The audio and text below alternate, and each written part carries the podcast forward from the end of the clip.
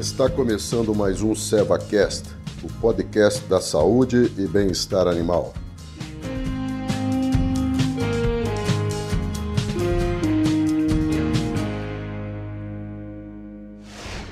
Olá, eu sou Fábio Castro, médico veterinário, coordenador técnico comercial de equinos da linha especializada Seva. No episódio de hoje nós vamos continuar falando sobre as deformidades, né? Uh, na conformação dos animais, deformidades angulares, enfim.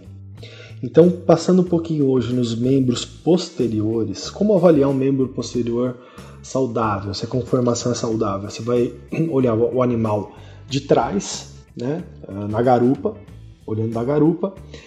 Normalmente, se esse animal apresenta alguma alteração no membro locomotor posterior, ele vai ter uma deformidade na garupa.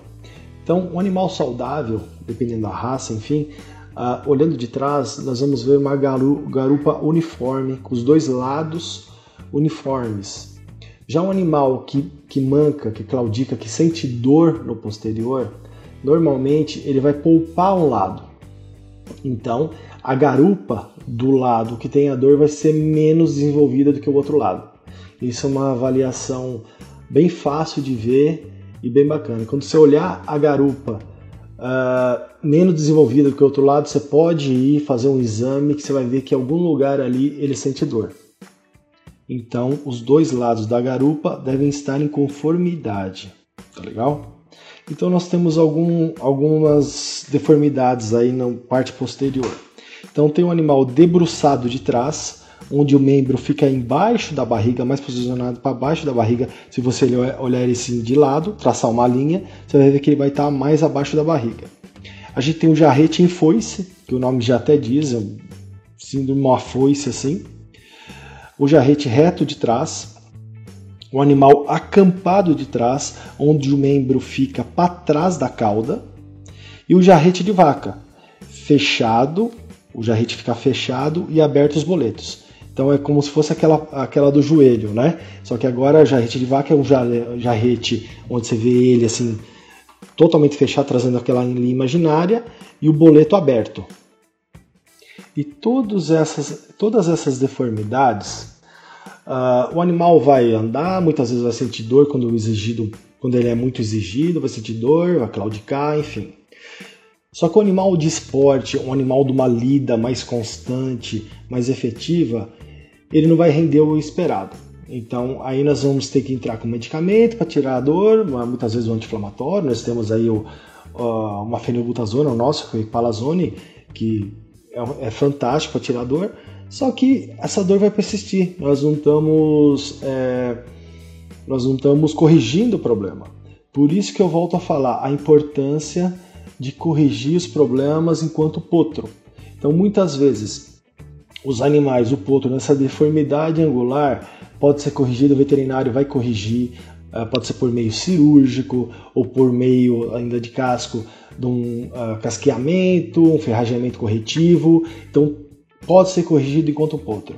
Por isso que a importância de você avaliar uh, o potro, tá?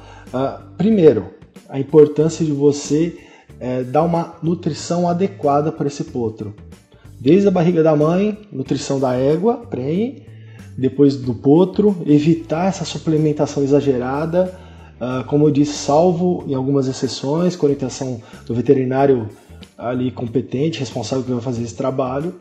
Se não, avaliar esse potro. Avaliar esse potro, se tiver algum, alguma deformidade, é importante chamar alguém para corrigir essa deformidade que pode ser corrigida. Em animal novo pode ser corrigido. Então, como a gente estava falando até agora, essas lesões de deformidade por uma supernutrição, enfim, isso pode ocasionar sim alguns problemas futuros. Só que tem também as adquiridas.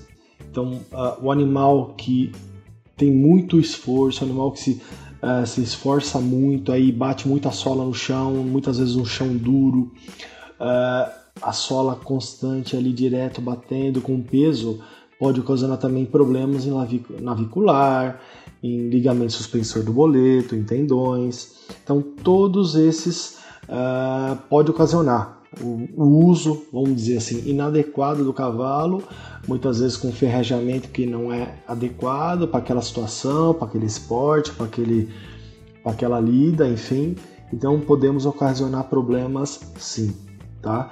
É, problemas adquiridos, problemas que podem levar uma parte cirúrgica aí, alguma solução cirúrgica ou medicamentosa, enfim.